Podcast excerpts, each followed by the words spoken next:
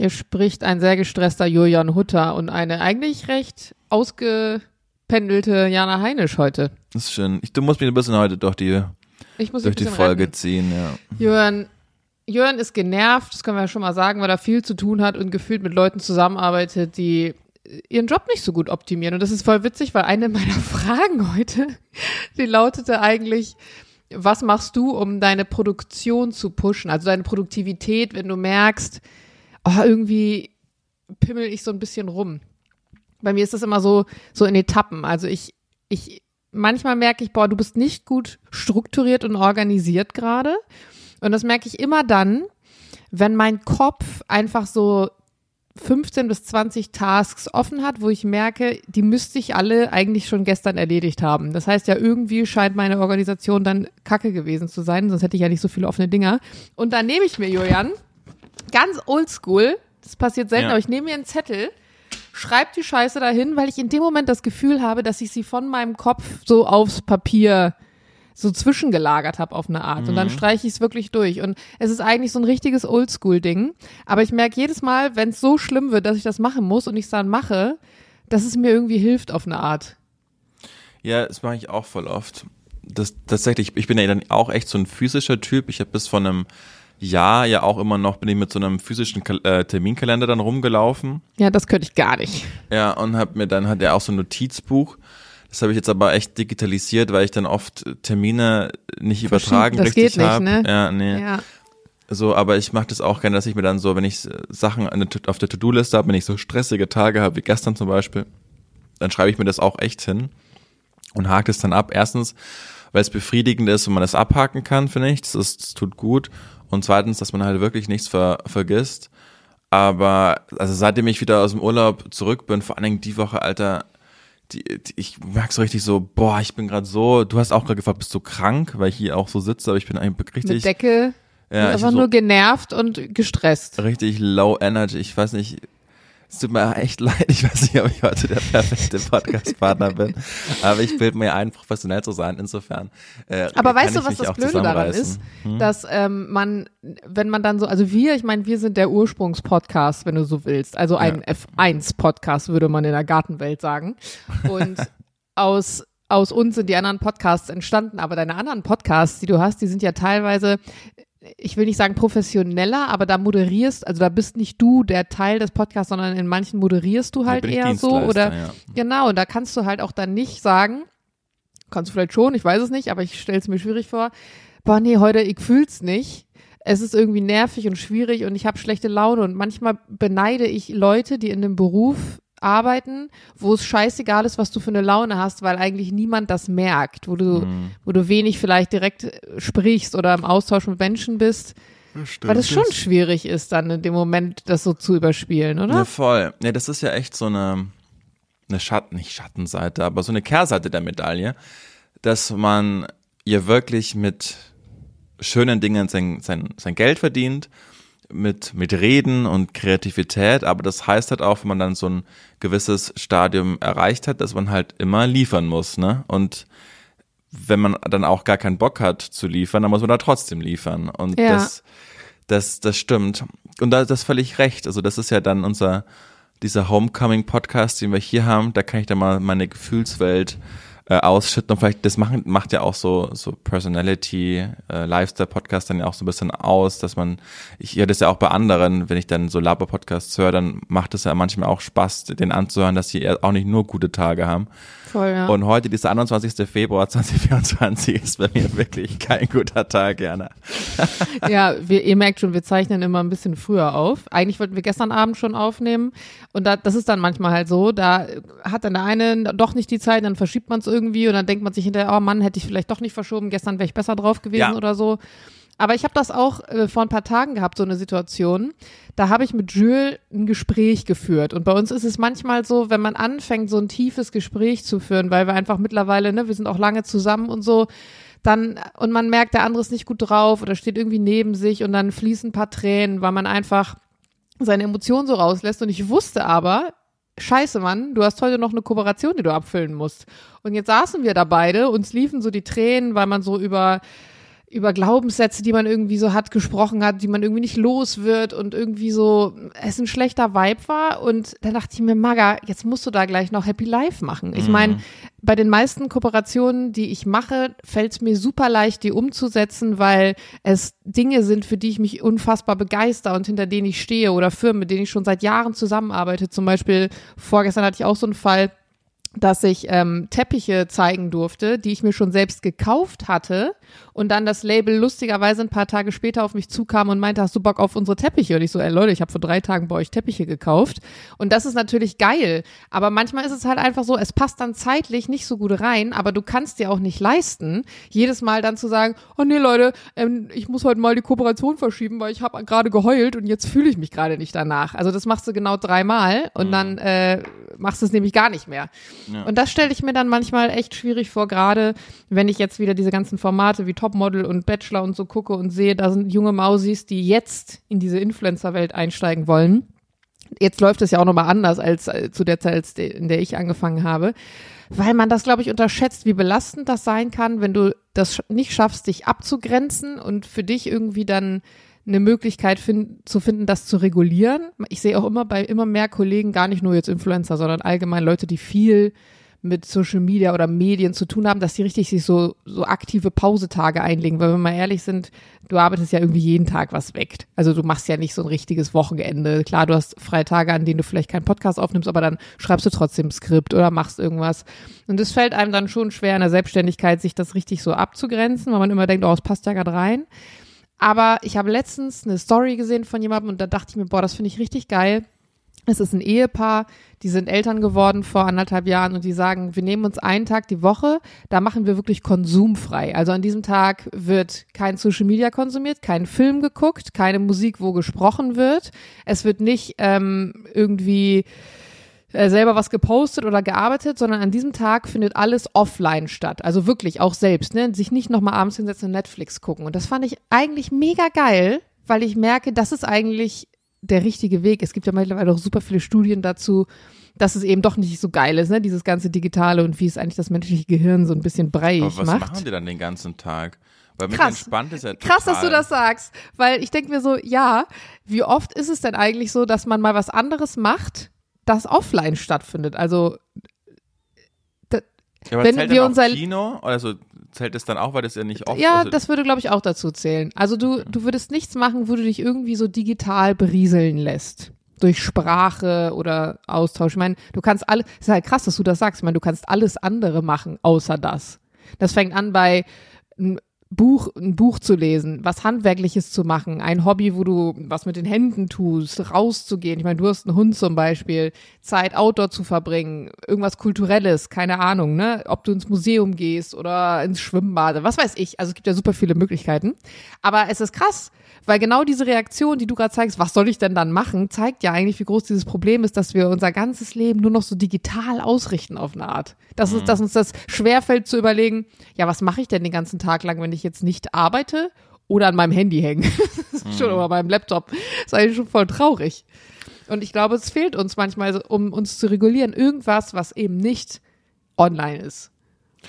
Würdest du sagen, dass du öfter mit Leuten zusammenarbeitest, wo du denkst, oh krass, der hat's richtig drauf, oder wo du denkst, das wird nichts mit dem? Oder also im Sinne von, mein Gott, das gibt's ja nicht. So im Daily hm, Life. Ich würde nur, sagen, also ja, ich, ich, musste kurz drüber nachdenken, ja. was heißt zusammenarbeiten, genau die Definition, weil bei mir ist es ja häufig so, dass das nur so ein E-Mail-Zusammenarbeiten ist. Also ich treffe ja gar nicht so oft Leute. Ich, meine, so im täglichen Leben, keine Ahnung, zusammenarbeiten, nicht nur, wenn du damit Geld verdienst, sondern auch, wenn du Geld ausgibst. Keine Ahnung, ob das jetzt äh, bei, bei Starbucks ist, wenn du mit der zusammenarbeitest. Also in dem Moment arbeitest du mit der zusammen, weil du arbeitest auf ein Produkt hin, das du dann bekommst und das dir dann mhm. äh, gezahlt bekommt. Oder jetzt ich aber äh, auch mit Airlines schlage ich mich gerade rum oder mit meinem Handyvertrag oder es lauter so Dinge, wo ich immer mehr und mehr denke so boah ihr das gibt's ja nicht. Ich muss doch euch nicht euren Job erklären. Also, ich oh, glaube, gutes Beispiel. Wenn ich jetzt wirklich drüber, ja, okay. Habe hab ich da das schon erzählt, als ich da bei Vodafone war und mit dem Typen gesprochen habe. Da war ich, Ich da. irgendwas im Kopf von wegen Handyvertrag ändern, dass du mir das erzählt hast. Genau, Ja? also dann, so, dann, ich zahle 54 Euro So. für mein, ich zahle 54 Euro für meinen Handyvertrag, ne, Ja. bei der, bei der Telekom. Mit dem Magenta, Magenta Young M-Tarif. Dann bin ich zur Vodafone und meinte, passt auf, Freunde, das zahle ich aktuell, das und das äh, brauche ich, mach mir ein besseres Angebot. Ach so, ja, ja, das hast du erzählt. Und da habe ich dir gesagt, die haben dann, die, haben dir ein anderes Angebot gemacht, was quasi das gleiche ist. Dann hast du 74 dich Euro. darüber, hast du dich darüber aufgeregt und habe ich gesagt, ja, das liegt daran, weil die nicht mehr darauf angewiesen sind. Ja, das stimmt. Ich habe eine Freundin, die äh, recht Nee, erfolgreich bei der Telekom ist, mit der ich mal drüber gesprochen habe Ja, tatsächlich. schon Und sie, und sie sagte halt dann auch, du, es ist halt wirklich so, ähm, sie ist zum Beispiel im Bereich Großkunden, das heißt, sie versorgt eine Firma X mit Handyverträgen und Telekom macht ja mittlerweile mehr. Also die machen ja zum Beispiel auch mit, mit Partnern dann E-Mobilität, die machen Sicherheitsangebote, ähm, äh, Angebote, Systeme und das ist ja gar nicht mehr nur der Handyvertrag, aber sie sagt halt auch, ähm, wir leben natürlich in erster Linie von Großkunden und dadurch, dass die Telekom einfach da auch ähm, ganz oben steht, ob da jetzt eine Privatperson kommt und sagt, ich gehe, wenn ihr mir kein Angebot macht, dann sagen die, ja, dann geh doch, weißt du, da sind die nicht mehr drauf angewiesen. Ja, aber, also, um kurz darauf zurückzukommen, dann sitze ich dann da 20 Minuten bei der Vodafone, dann rechnet er da rum, spricht 10 Minuten nicht mit mir und schreibt dann einen Betrag auf einen Zettel und sagt, Ja, das Klassiker, bei uns das kosten. ist immer so. Warum Und- ist das so? Und dann steht da eine 74 und ich sage, ja, das sind 20 Euro mehr, als ich jetzt zahle. Das ist ja kein Angebot. Ja, stimmt. Äh, Warum sitze ich denn jetzt hier 20 Minuten? Weißt du, Ja, weil also, sie, ich glaube, dieses Rumrechnen, das würde mich auch, das habe ich sie nie gefragt, aber ich frage sie mal. Ich glaube, dieses immer auf dem Papier rumrechnen und Zettel machen, ich glaube, das ist einfach nur eine Taktik, weil sie dir das Gefühl geben wollen von wegen, ich habe hier jetzt so wie auf dem auf dem Bazar oder auf dem Grünmarkt, wenn du so auf dem Grünmarkt bist und so so Blumen kaufst, dann sagt er, ja, komm, nimm die nimm die Tulpenzwiebel noch mit dazu und sie wollen dir so das Gefühl vermitteln von wegen, ich habe hier jetzt für dich persönlich einen Deal gemacht, aber diese 74 Euro, das ist der. Standardtarif. Und weißt du, was das Geilste ist daran mit diesen 74 Euro? Das ist das fucking Netto. Die verarschen einen dann nämlich noch, weil ich war auch so, warum werden 84 Euro oder ich weiß nicht mehr, irgendwie so von meinem Konto abgezogen? Da habe ich da angerufen, also, hä, bei mir war doch irgendwas mit 70 der Deal. Ja, das ist das Netto. Das Brutto, was der aber dann abzieht und was ja auch von deinem Konto abgezogen wird, wenn du das sagst, ist viel höher. Und da dachte ich mir, wie asozial ist das denn bitte in, ich meine, im Bereich Handyvertrag mit einem Netto zu rechnen? Also mal wirklich. Das ja, man, macht ja fühlt keiner. sich, man fühlt sich nur noch verarscht. Also, es, Ja, es ist Naja. so, du musst wirklich darauf gucken, ähm, wie du was machst. Aber es ist geil, dass wir jetzt hier gelandet sind bei diesem Thema, weil auf meiner Liste steht unter anderem noch eine Frage, nämlich wenn es darum geht, eigene, ähm, eigene Preise zu definieren und dieses verarscht werden. Weil ich merke das immer mehr, beispielsweise bei klassischen Modeljobs. Ich meine, ich habe vor zehn Jahren damit angefangen. Die Preise haben sich unfassbar verändert. Und wenn ich Richtung? jetzt manchmal, ja, schlecht natürlich, okay. aber wenn ich jetzt manchmal Anfragen bekomme, dann denke ich mir, ist es euer fucking Scheiß Ernst? Das ist eine Frechheit, was manchmal noch bezahlt werden wird oder für was gearbeitet werden soll. Und ich weiß halt ganz genau, dass da immer noch was unterschlagen wird. Ich hatte das beispielsweise mit einem Job für Jules, der hatte, der ist ja auch noch in einer, ähm, in einer bekannten Sportmodelagentur. Und Jules hat einfach nicht die Erfahrung, was ja auch klar ist. Und Jules ist jemand, der einfach, der kriegt eine Anfrage und der macht das für die Kohle. Der denkt nicht darüber nach, ist es gerechtfertigt, ähm, wie viel Steuern muss ich darauf zahlen, was kommt da am Ende für einen Stundenlohn bei raus, sondern die könnten wahrscheinlich auch sagen, hier für 250 Euro brutto und der würde das machen. Und hat dann eine Anfrage bekommen und ich habe zu ihm gesagt, frag doch erstmal, wie hoch die Buyouts sind. Weil, wie in vielen anderen Berufen auch, ist nicht die Tagesgage immer entscheidend, sondern vor allem die Buyouts. Das heißt, die Bildrechte oder die Filmrechte, die du abgibst an die Firma oder an den Kunden, damit er den Bums noch weiter benutzen darf. Weil wenn du jetzt zum Beispiel ein Shooting machst mit einer Tagesgage von brutto 1000 Euro und am Ende des Tages hängt deine komplette Fresse weltweit an irgendwelchen großen Plätzen in 40 mal 50 Meter digital und du kannst wahrscheinlich als Model die nächsten fünf Jahre keine andere Kampagne mehr in diese Richtung annehmen, weil es ein Konkurrenzkunde ist, dann würde sich das wahrscheinlich nicht lohnen. Und so ist es halt ganz oft, dass mittlerweile auch Agenturen zum Beispiel gar nicht mehr schreiben, was die Buyouts sind. Die schicken dir eine Anfrage für einen Zeitraum mit einer Gage. Da steht dann nicht drin, wie viele Stunden das beinhaltet oder ob das ein Tagessatz ist. Da steht auch nicht drin, was die Buyouts sind. Und du musst dir diese, äh, diese Informationen dann so peu à peu selber rausziehen. Früher war das anders. Früher war die Anfrage eine ausführliche E-Mail. Wann, mit wem, wo, welche Buyouts, welche Gage. Dann hast du, wenn du irgendwie Eier hattest, vielleicht noch ein bisschen nachverhandelt oder so. Und dann war das gut. Und ich hatte erst heute Morgen wieder die Situation, dass ich eine Anfrage bekommen habe, wo genau das nicht der Fall war. Also da steht dann zum Beispiel in dem Fall Model Fee 1500 Euro stand da. Das ging um zwei Tage. Und jetzt denke ich mir, okay, 1500 Euro, jetzt könnten die ja hinterher sagen, naja, das, ist, das gilt für die zwei Tage. Davon gebe ich erstmal Agenturprovision ab, 25 Prozent. Das heißt, ich komme so bei 1100 25 raus. Da muss ich das versteuern. Ich bin im Höchststeuersatz, kannst 50 Prozent abziehen. Dann bleiben da 560 Euro knapp über.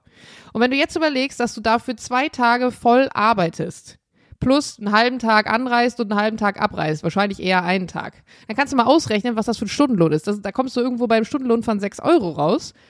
Und dann denken Leute aber immer wunder was, was so ein Model verdient. Das ist halt gar nicht so. Und 1500 Euro ist schon so eine Tagesgage und mittlerweile kommen die eher so mit 1000 Euro oder teilweise sogar 800 Euro um die Ecke. Also das ist wirklich, das ist crazy. Ja. Und du musst ja irgendwann anfangen, gerade in der Selbstständigkeit, für dich selber so deinen Preis zu definieren. Und mir ist das am Anfang früher auch unfassbar schwer gefallen, weil ich immer dachte, naja, 1500 Euro haben oder nicht haben. Du, du verdrängst dann den Gedanken, dass du nicht am Ende davon 1500 Euro hast, sondern einen Bruchteil von dem. Und natürlich auch, dass du nie in einen Bereich kommen kannst, in dem du mehr verdienst, wenn du immer die Jobs zu einem schlechten Preis machst, weil das spricht sich ja dann auch irgendwann rum. Mhm. Und ich frage mich, wann, wann vielleicht auch so bei dir, jetzt mit der Selbstständigkeit und so, hast du für dich so einen so Prozess durchgemacht, wo du lernen musstest, nee, zu dem Preis kann ich das einfach nicht mehr machen. Ich meine, du bist auch selbstständig als Moderator. Wie, ja. wie gehst du an sowas ran? Wie entscheidest du das? Ich habe einen festen Tagessatz. Und wenn der Tagessatz jetzt 50 Euro weniger wäre und du findest den Job geil, machst du es dann oder nicht? Ja, bei 50 Euro mache ich es noch. Aber ja, und bei 100? Nicht. Und nee. bei 200? Was ist, so fängt das dann an? Dass man, aha, okay. Es kommt wirklich auf das, auf das Projekt drauf an. Also, äh, oh, das, wieder die nächste Kerbe. Zum Beispiel, äh, John, Johnny und ich sind jetzt angefragt worden, das wäre im April gewesen, so ein ultra cooles äh, Podcast-Festival. Hätten wir halt live mhm. auftreten können. Und äh, das wäre unter meiner, meiner Tagesgage gewesen. Aber das wäre mir egal gewesen in dem Fall, weil mir wäre die Anreise gezahlt geworden, mir wäre das Hotel gezahlt äh, geworden. Das hört sich, hört sich falsch an grammatikalisch. Mir wäre das gezahlt worden. Doch, ist aber richtig. Ach Julian, du machst in letzter Zeit so viel grobe Schnitzer, ich sag schon gar nichts mehr. Völliger Quatsch. So, dann hätte ich dann noch äh, ein bisschen Gage bekommen. Das wäre an einem Wochenende gewesen. Und das ist mir dann irgendwie egal, weil da weiß ich so, die, die Jungs, die dann da sind, so die ganze MML-Family, das macht dann Spaß das Wochenende. Und ob mhm. ich dann jetzt 500 Euro mehr oder weniger bekomme, als ich mir so eigentlich ausmal für eine Tagesgage, fuck it. So, das ist eigentlich dann Privatvergnügen, wo ich noch ein bisschen Geld verdienen darf und mit Johnny dann auf einer Bühne bin. So, ja, ne? da denke ich mir aber, das bringt dich ja auch weiter auf eine Art und Weise. Genau. Das sind Sachen, wo du auch ähm, ja, neue Kontakte irgendwie machst und so. Und das tut mir auch manchmal, also ich, da tue ich mir auch manchmal schwer, sowas anzunehmen, aber da bin ich ganz froh, dass mein Management mir da auch auf die Füße tritt. Wenn ich so Anfragen habe für so Panel-Talks und die dann immer sagen, wir zahlen Anfahrtkosten. Ich so, ja Leute, ich bin trotzdem den ganzen Tag dann irgendwie da mhm. bei euch zugange. Aber häufig gucke ich dann, ist es was, wo ich weiß, da kommen vielleicht viele Leute, die irgendwie hilfreich sein können, die wichtig sind. Und bei den letzten zwei Panel-Talks, auf denen ich unbezahlt war, habe ich immer danach einen Kontakt gemacht, der mir irgendwann nach ein paar Wochen oder Monaten Monaten irgendeinen Deal verschafft hat. Das heißt, es hat sich schon gelohnt, nur es dauert halt mit Verzug und man muss vielleicht auch ein bisschen diese Art von Mensch sein, die sich dann da selbst ganz gut verkauft. Genau, richtig, ja. So deshalb will ich es als Beispiel anbringen, dass ich dann da nicht drauf bestehe. Wenn es jetzt aber wirklich ein Job-Job ist, zum Beispiel jetzt wurde ich gerade angefragt für so eine äh, Moderation, die ist dann auf Englisch. Da habe ich dann prinzipiell immer wenig Lust drauf. Ja, das verstehe ich total. Weil es dann wirklich Arbeit ist und dann äh, ist die irgendwo in Berlin und da gibt's dann auch ein Meeting vorher noch und das ist dann fast den ganzen Tag ist irgendwie so eine so eine Gala slash I don't know. Und da sage ich ja entweder das oder halt take it or leave it. Ich mach das halt mhm. oder ich mach's halt nicht, weil mhm. ne? Ja, dann, und das muss halt man, nicht. das, das, das entsteht ja so dieses, ich finde, das hat auch was mit Selbstbewusstsein zu tun oder Selbstwert vielmehr, sich das Selbstwert zu sein, das Risiko eingehen, einzugehen, dass der Kunde dann halt absagt und du aber weißt, ich habe ähm, ich habe trotzdem irgendwie den Job für mich so eingegrenzt auf eine Art. Das ist auch häufig, finde ich, so mit Barter-Deals. Das ist ja irgendwie so ein Trend, der sich so extrem entwickelt ich hasse hat, dass, dass Leute wirklich. einfach kein Geld mehr ausgeben wollen, sondern sagen so, okay, also ne, für alle, die jetzt nicht in dem Sprech sind, Barter-Deal heißt, man bekommt eine Leistung, die nicht monetär ist. Also beispielsweise Hotels machen oft Barter-Deals mit so Travel-Bloggern und so, dass sie sagen, ihr könnt zwei Nächte hier umsonst pennen und Frühstück und alles Mögliche. Dafür ähm, haben wir Sichtbarkeit auf euren Blogs oder Social Media oder was auch immer. Ne? Das gibt's aber auch dann mit Produkten. Beispielsweise hatte ich gestern eine Anfrage von einer Firma, die Jacken herstellen. Die meinten, ja, äh, wir hätten gerne einen Barter-Deal bei dir, wo ich mir denke, so Entschuldigung, aber ich krieg eine Jacke von euch, die ich mir auch selber kaufen kann vom Ding her. Und ihr bekommt dafür eine, eine Reichweite und eine Kaufkraft, wo ihr ganz genau wisst, dass viele Leute, wenn ich jetzt sage, hier geile Jacke, sich diese Jacke auch kaufen werden. Und man, natürlich ist es ein Luxus zu sagen, ich kann auf diese Art und Weise Deals machen, aber meine Reichweite, das Engagement und so weiter ist ja auch meine Zeit, die sich nicht mal eben von heute auf morgen aufgebaut hat. Und da muss man wirklich lernen, da müssten auch eigentlich Influencer, finde ich, mehr drüber sprechen, ähm, sich da ganz klar zu positionieren und auch abzugrenzen und dann halt mal die Mühe zu machen, eine E-Mail mehr zu schreiben und nicht jeden Deal gleich anzunehmen, sondern zu sagen, so, äh, bei mir funktioniert es vielleicht so und so. Und klar, vielleicht kriegt man dafür weniger an den Arsch geblasen und geschenkt, was du man ja auch versteuern musst. Ähm, aber zumindest äh, sind, gestalten sich deine Preise dann irgendwie mal anders. Selbst ich bekomme halt solche Anfragen, das ist eigentlich wirklich ein Witz, wo so richtig hässliche, wo selbst Robert Geis sagen würde, das ist aber wirklich stillos. Also solche, Oh, von solchen Marken Geis. reden wir. Und dann sagen die, ja, pass auf, wir schicken dir das zu und du postest das und dafür bekommst du 30 Prozent von uns. Ach so, das ist aber, das sind aber Bots. Das muss man ganz klar, und meistens sind die auch auf Englisch, ne? Nee, nee, war, war auf Deutsch. Okay. Und das also es gibt deutsche und englische, aber wenn die dann sowas mit Prozenten kommen, dann sind es so Bot-Nachrichten meistens, die jetzt schon vorformuliert werden. Die werden an random Instagram-Accounts rausgeschickt, weil ich habe auch oft Follower, die schicken mir das dann und sagen, guck mal Jana, ich habe hier so eine Anfrage bekommen und dann kriege ich zwei Armbänder zum Preis von ein und so ein Scheiß und das ist einfach äh, Ja. so, so richtig schlecht gemacht. Aber auch wenn es nicht ein Bot ist und wenn es eine persönliche Anfrage ist, dann denke ich mir, ihr möchtet doch auch dann, wenn ein Produkt gezeigt wird, dass es ja auch vernünftig dargestellt wird und Ja. nicht irgendwie hingerotzt. Deswegen, ja, naja, also das ist, das ist halt einfach irgendwie das Game, was wir spielen müssen, aber auf, auf kurz oder lang ist es nervig und wenn ich mal überlege, wie früher, als ich so angefangen habe, wenn ich so so Anfragen bekommen habe und so E-Mails, wie schwer mir das auch gefallen ist, damals mit meinen Modelbookern zum Beispiel, mich davon abzugrenzen. Also am Anfang war das auch wirklich so, wenn mein Booker mir eine Option eingetragen hat für irgendeinen Tag, dann habe ich gefühlt jeden Tag nachfragen wollen, was jetzt mit der Option ist, weil ich das nicht aushalten konnte, in meinem Kalender einfach so einen Tag zu blocken und nicht zu wissen, arbeite ich jetzt und bekomme ich dann Geld, der Studentin auch noch, oder halt nicht. Und teilweise ist es ja mittlerweile gang und gäbe, das haben wir ja selber schon gesagt, du bekommst gar kein Feedback mehr. So, wenn du nicht einen Tag vorher eine E-Mail bekommst, ja, du hast den Job, dann hast du ihn wahrscheinlich nicht. Du weißt auch nicht, warum du ihn nicht hast. Das mittlerweile zum Beispiel stresst mich gar nicht mehr. Meine Mutter stresst es aber jedes Mal. Und fertig. Aber irgendwie ist es so, ist es so nervig geworden. Wir hatten zum Beispiel auch so einen Deal jetzt vor kurzem mit einer, mit einer riesigen, also es ist wirklich eine extrem bekannte, große Firma, die absolut Budgets hat. Und diese Firma, oh, ich hoffe, das äh, kommt mir jetzt nicht hintenrum wieder zurück. Egal, ich erzähle es trotzdem. Diese Firma hat uns angefragt, weil sie mit mir einen Langzeitdeal machen wollten. Und ich meine, als Influencer ist es ja immer cool, Langzeitkooperation zu machen auf der einen Seite, weil es dir eine Sicherheit gibt, weil du weißt, okay, für das nächste Jahr habe ich einen Deal mit diesem Kunden jeden Monat mit der Leistung XY. Aber auf der anderen Seite ist es auch immer ein Risiko, weil es ja sein kann, dass vielleicht ein Konkurrenzprodukt, was du auch gut findest, um die Ecke kommt, mit dir arbeiten will und dann kannst du es nicht machen, weil du exklusiv dich ein Jahr für diesen Kunden verschrieben hast. Deswegen muss man immer abwägen. Und der Kunde wollte halt dann unbedingt mir auch Produkte schicken, um erstmal zu gucken, wie finde ich die. Und da habe ich gesagt, das, das ist in Ordnung, aber bitte geht nicht davon aus, dass die jetzt vorher, bevor wir den Deal final eintüten, irgendwie schon sichtbar sein werden, sondern wir schauen erstmal, wie wir zusammenkommen. Wir haben monatelang mit denen hin und her äh, gedödelt. Ende vom Lied war dann, dass die jetzt mehr oder weniger ein bisschen angefressen waren, weil die Produkte, die sie mir vorher, bevor der Deal zustande kam, nicht auf, mein, äh, auf meinem Instagram zu sehen war. Ich so denke, okay, wenn das jetzt der Grund ist, was wir vorher kommuniziert haben, ich habe vorher gesagt so, bitte schickt mir jetzt nicht super hochwertige, teure Produkte und geht dann davon aus, dass das alles bei mir zu sehen sein wird. Ne? Dafür müssen wir zusammenarbeiten. Das würde ja jeder andere auch so machen.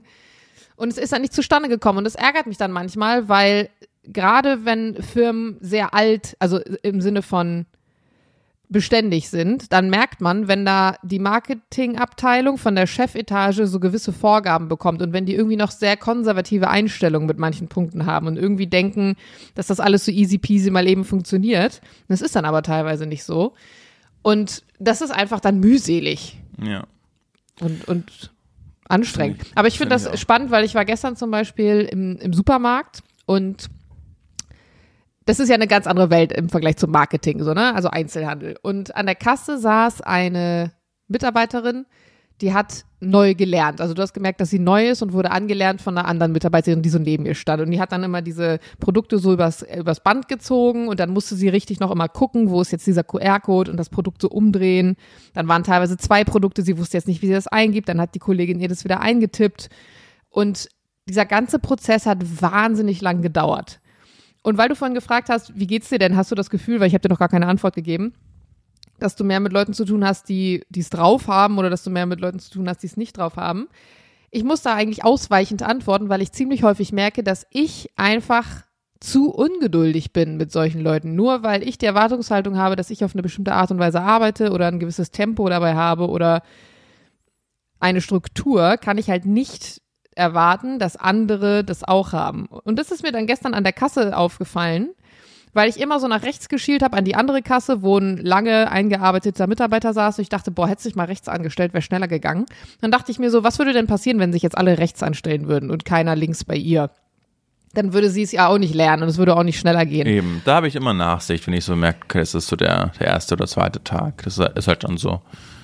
Ja, und wie viele Jobs eigentlich solche Prozesse haben, wo du so live, wie so ein Testballon, mit den Kunden das, das, das Einarbeiten machst. Also bei den meisten Leuten, die irgendwie in irgendwas eingearbeitet werden, bekommt man das ja als Endverbraucher gar nicht mit. Aber, aber so, sie kann ja auch schlecht um 20 Uhr, kannst ja schlecht so tun, als würdest du mal abkassieren. So, ne? Also natürlich musst du das lernen mit den Live-Kunden, die irgendwie dabei sind. Aber ich finde das immer witzig, weil es gibt viele Jobs, in denen du das äh, am Ende des Tages gar nicht mitbekommst und deswegen wirkt es immer so, als seien diese Leute dann irgendwie unfähig oder extrem langsam. Aber in Wahrheit, jeder hat ja mal irgendwie mit irgendwas angefangen. Und ich weiß immer noch, wenn wir neue Flugbegleiter-Kolleginnen mit an Bord hatten, die mitgelaufen sind am Anfang, wie ewig bei denen so ein Getränkeservice zum Beispiel natürlich gedauert hat. Weil die Handgriffe noch nicht sitzen, weil weil du die Übersicht irgendwie nicht hast oder so Checks, die du machen musst, so ein Schwimmwesten-Check oder keine Ahnung was. Und das ist ganz normal, aber das bekommen wahrscheinlich die Leute, die Passagiere am Ende des Tages gar nicht mit, weil die sehen nur, okay, da kommt jetzt eine Flugbegleiterin oder Flugbegleiter, der gibt mir was zu trinken und fertig. Die wissen nicht, ah, der andere hat in der Zeit irgendwie zehn Reihen bedient oder so. Ähm, ja, aber beim Moderieren zum Beispiel denke ich mir, meinst du, die Leute im Radio merken das, wenn jemand neu ist? Na klar.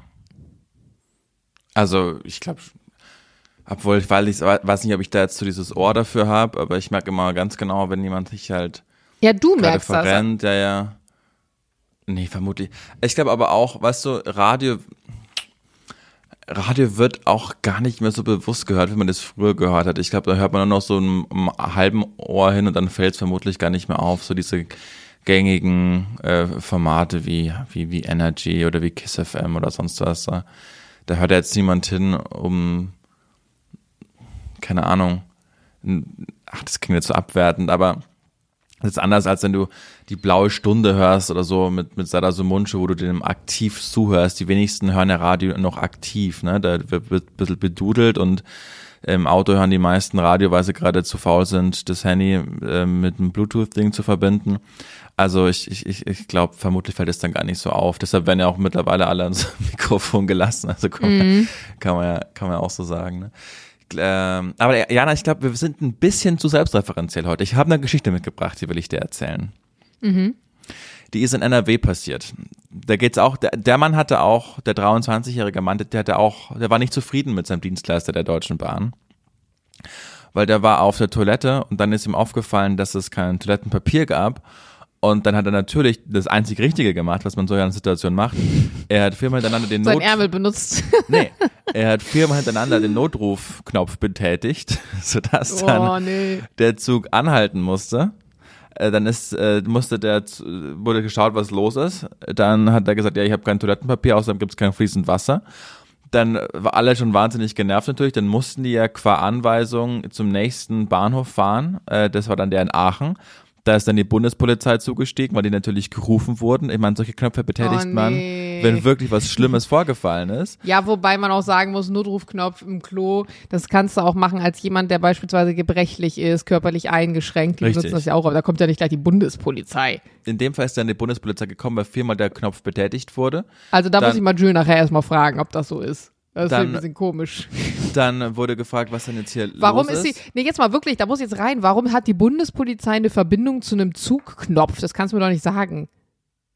Als würde bei denen dann im Office eine Glocke läuten, in dem und dem ICE hat gerade viermal jemand einen Notrufknopf Ich betätigt. kann ja nur sagen, dass es da eben so war, dass sie dann ausrücken musste und das dann aufgeklärt wurde, weil, keine Ahnung, ob dass sie Angst hat, ein terroristischer Anschlag oder I don't know.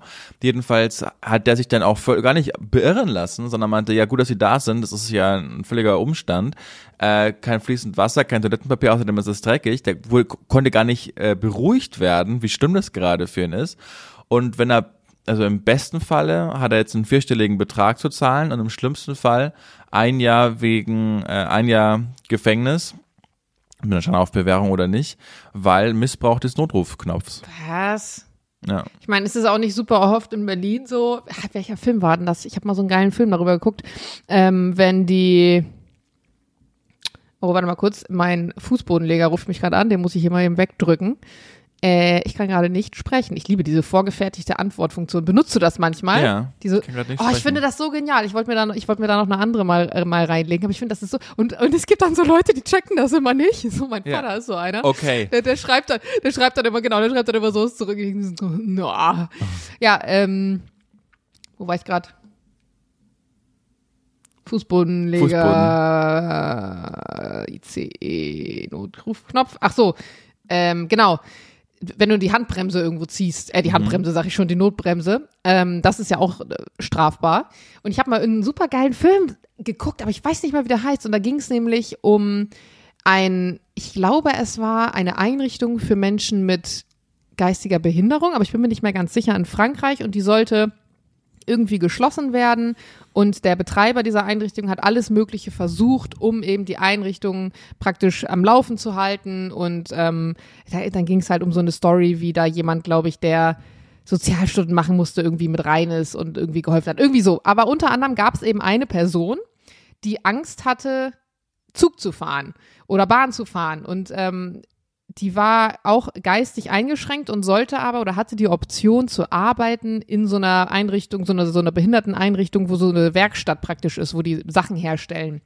Wie so ein Beruf. Und dann ist er am Anfang aber mitgefahren und hat ihn begleitet, ähm, dass er da auch wirklich ankommt und dass es mit dem Zug funktioniert. Aber irgendwie hatte er halt immer Angst davor. Und durch den ganzen Film zieht sich halt immer dieser Charakter, der dann versucht, Zug zu fahren oder Bahn zu fahren. Und am Ende zieht er dann doch nochmal die Notbremse oder so. Ganz toller Film. Mann, ich weiß nicht mehr. Falls ihr wisst, welchen Film ich meine, schreibt mir den mal bitte, weil dann kann ich den nächstes Mal noch als, als Film empfehlen. Der war wirklich gut. Ich glaube, ich habe den sogar im Kino gesehen.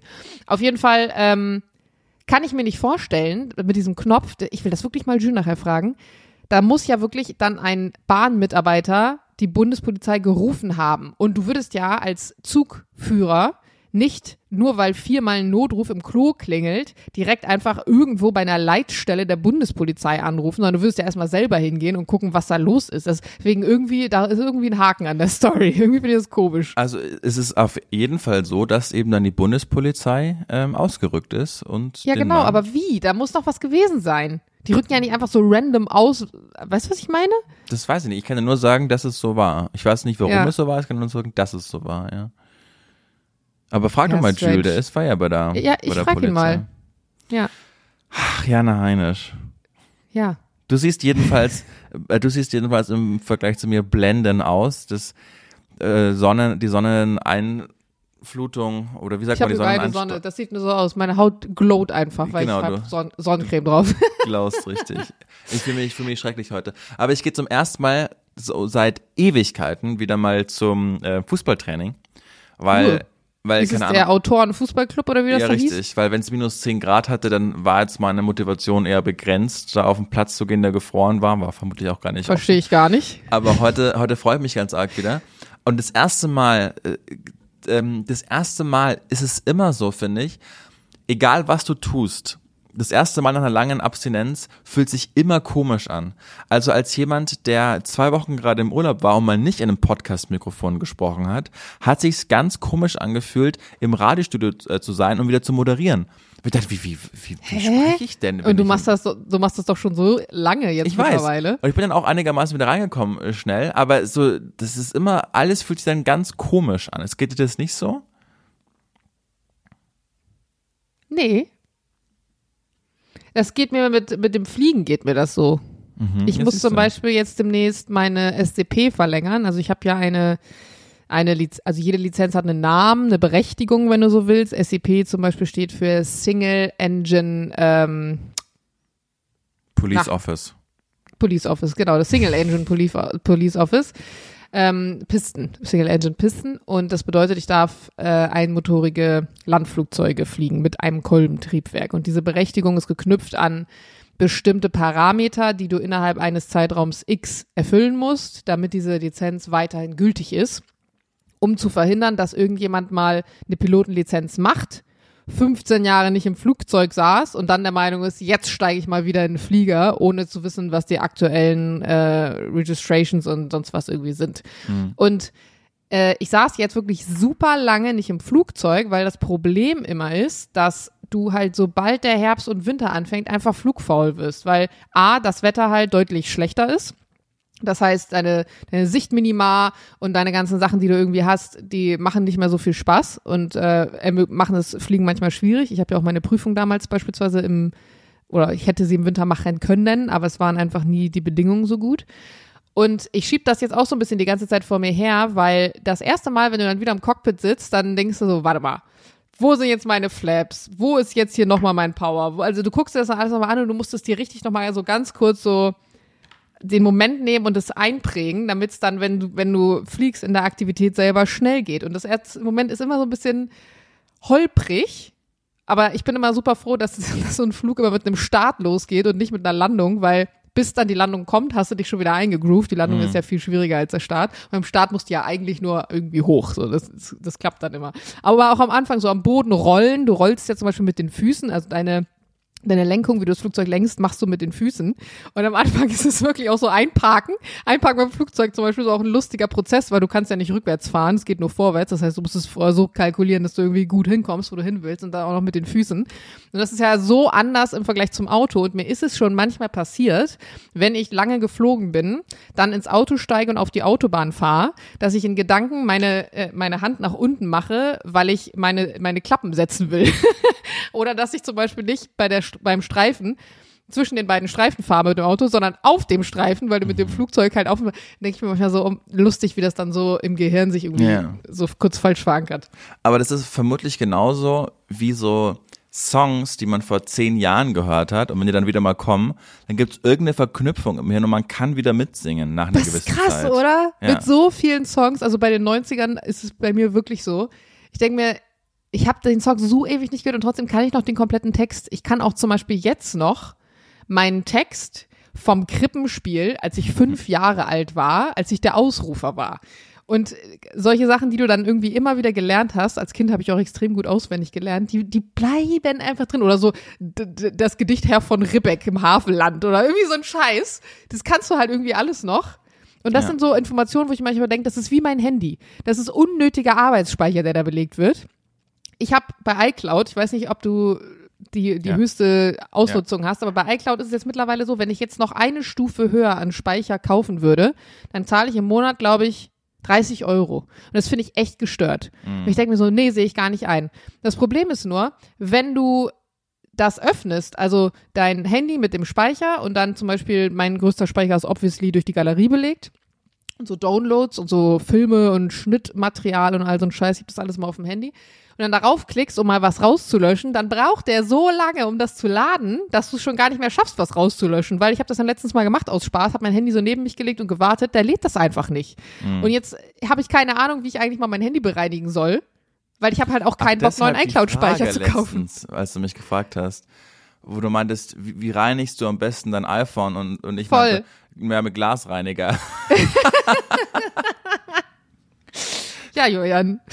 Aber es ist schön, dass du die hygienische Art und Weise da bedacht hast. Was ist eigentlich rausgekommen bei Jules äh, Plattenspielertechnik-Thematik? Noch gar, noch gar nichts. Es ist aber rausgekommen, dass meine beste Freundin mich letztens gefragt hat, hä, was hältst du eigentlich von einem Plattenspieler? Ich bin am überlegen, dir ähm, ein, vielleicht irgendwie wegen Geburtstag oder so, meinte sie wahrscheinlich. Und ich so, ha, ich habe eigentlich Jules einen versprochen. Wir sind aber noch nicht losgefahren. Das müssen wir noch mal unbedingt machen.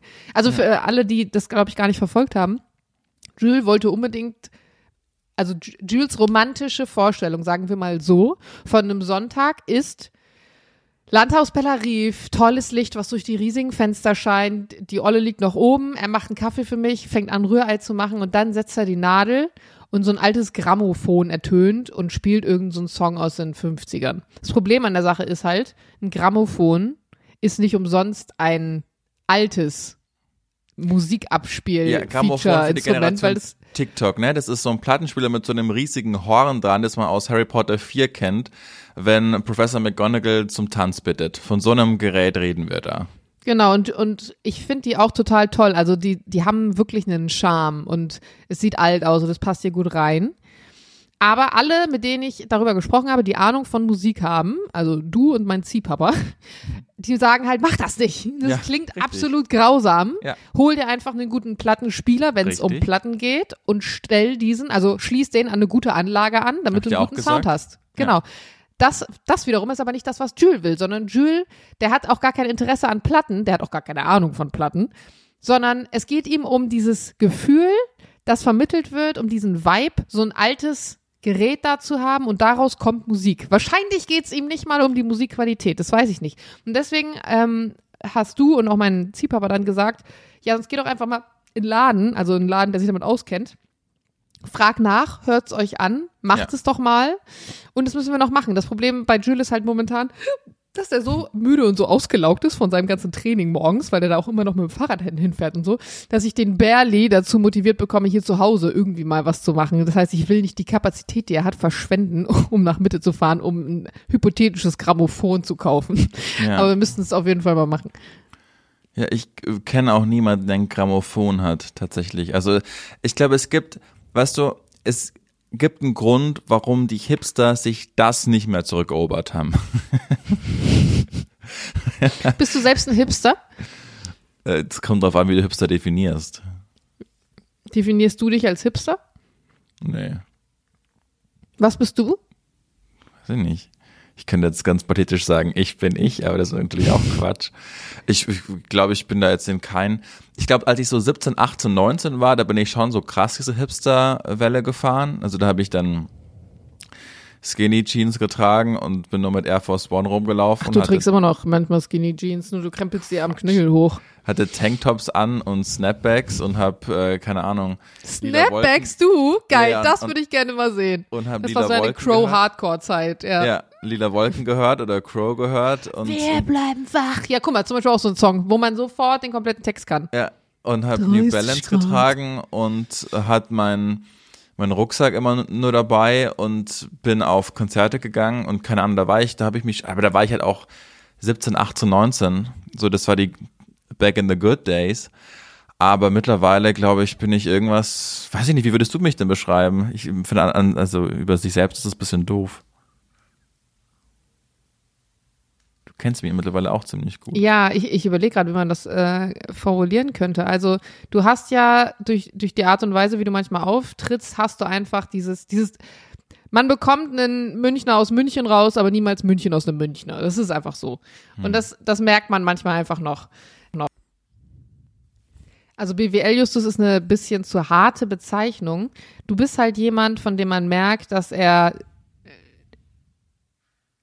sich selbst häufig für ein bisschen schlauer als andere hält, gleichzeitig aber jemand ist, der, ähm, glaube ich, unfassbar, also moralisch gesehen, ganz bestimmte Werte und Vorstellungen hat und so Loyalität zum Beispiel ein ganz großes Ding bei ihm ist. Also ich habe schon das Gefühl, du bist jemand, der Freunden gegenüber sehr loyal ist.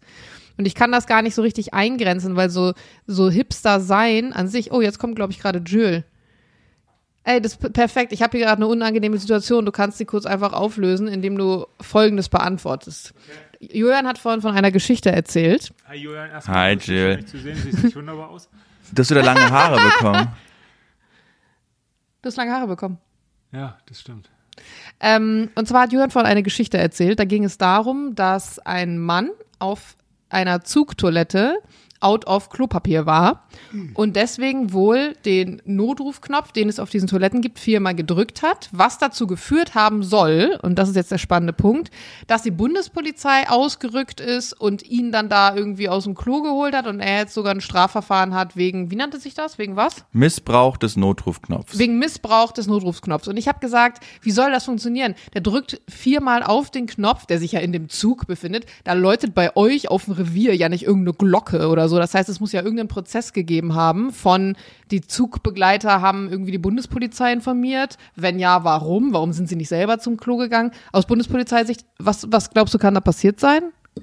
Ja, ich bin jetzt einfach erstmal der Meinung, dass ähm, wenn der Knopf gedrückt wird, geht die Meldung erstmal an das Zugpersonal, nicht direkt an die Bundespolizei. Das heißt, dass erstmal das Zugpersonal dann die Bundespolizei gerufen haben muss.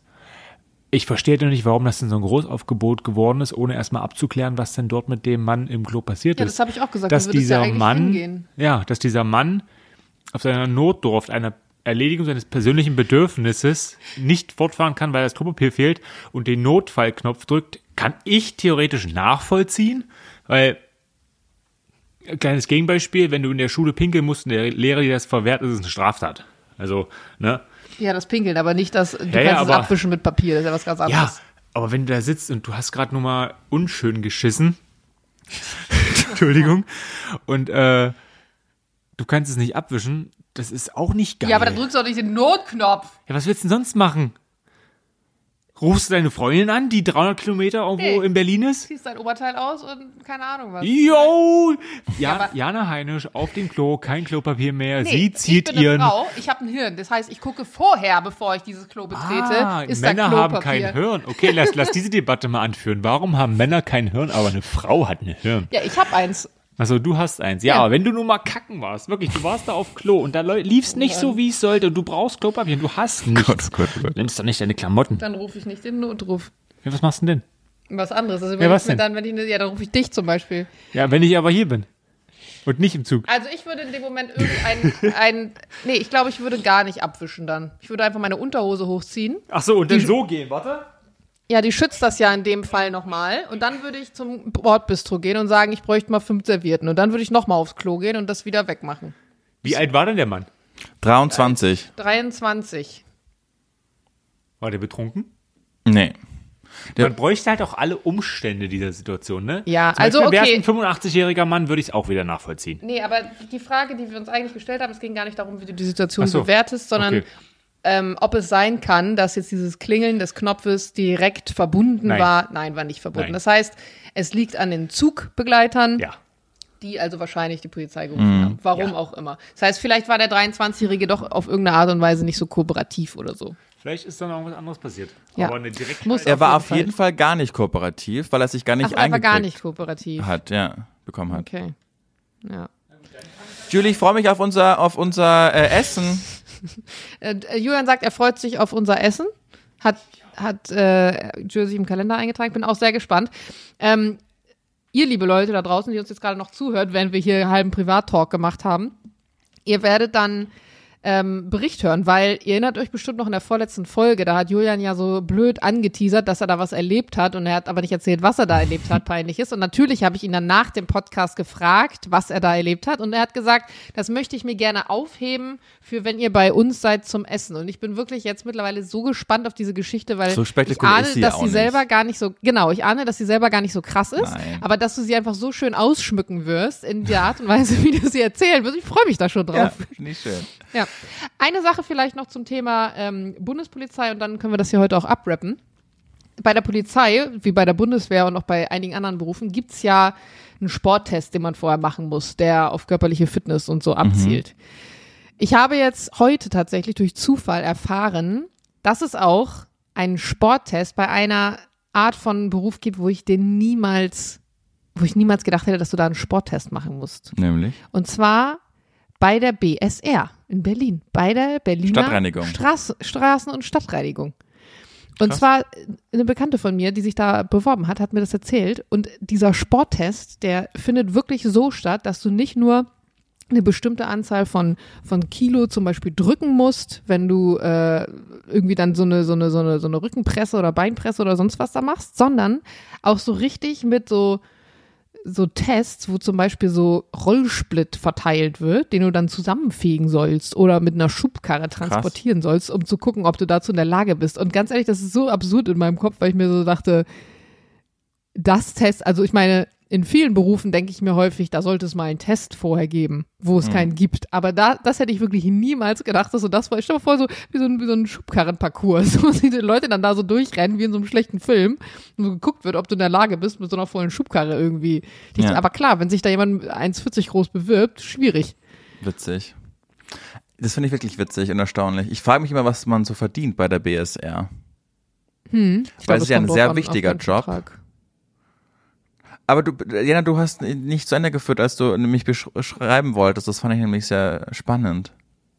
Ja, also äh, long story short, ich habe kein, also ich habe vorhin so in so ähm, Krass. so Kategorien gedacht, wie früher zum Beispiel es gab, die einen waren Punks, die anderen waren Emos, die nächsten waren Hipster irgendwie und ich kann dich jetzt da keiner Kategorie so richtig zuordnen. Ja, finde ich doch Aber gut. vielleicht fallen, fallen mir auch gen nicht genug Kategorien gerade ein, ja.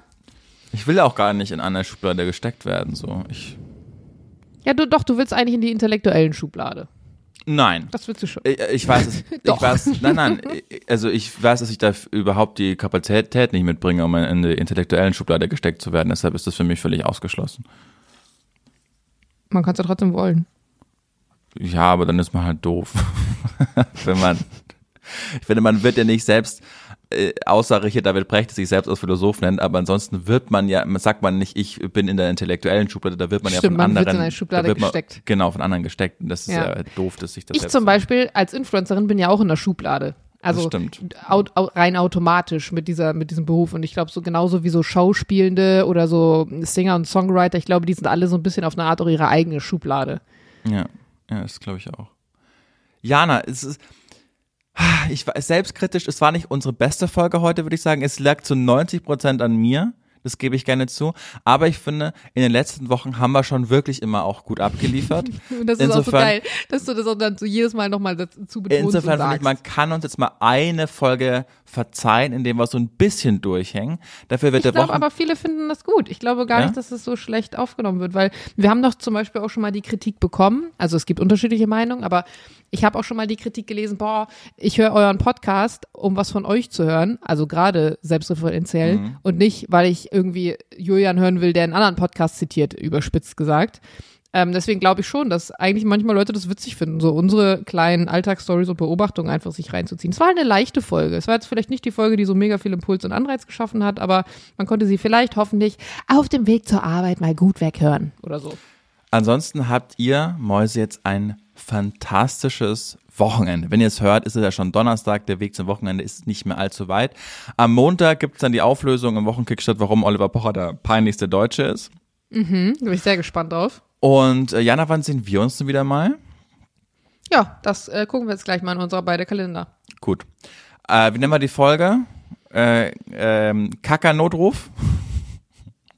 Ja, finde ich gut. Gut. Du mal mit deiner Fäkalsprache. Da habe Ja. ich letztens erst noch so eine Doku drüber gesehen, dass die deutsche, also gerade das deutsche Schimpfen, man kann Schimpfen generell in unterschiedliche Kategorien einsortieren. Und die Deutschen nehmen die, haben die Anal- und Fäkal-Schimpfsprache. Ja, jetzt Aber äh, das haben wir auch in allen anderen Bereichen gefühlt. Kacker-Notruf. Man könnte es auch äh, ne- nennen, äh, Julians missratene 90 Prozent, wäre eigentlich auch witzig. Aber Nein. Kacker-Notruf ist auch okay. Notruf. Gut. Äh, sagt, dass es uns gibt. Wir haben euch ganz lieb. Diana. Und der Julian. Tschüss. Tschüss.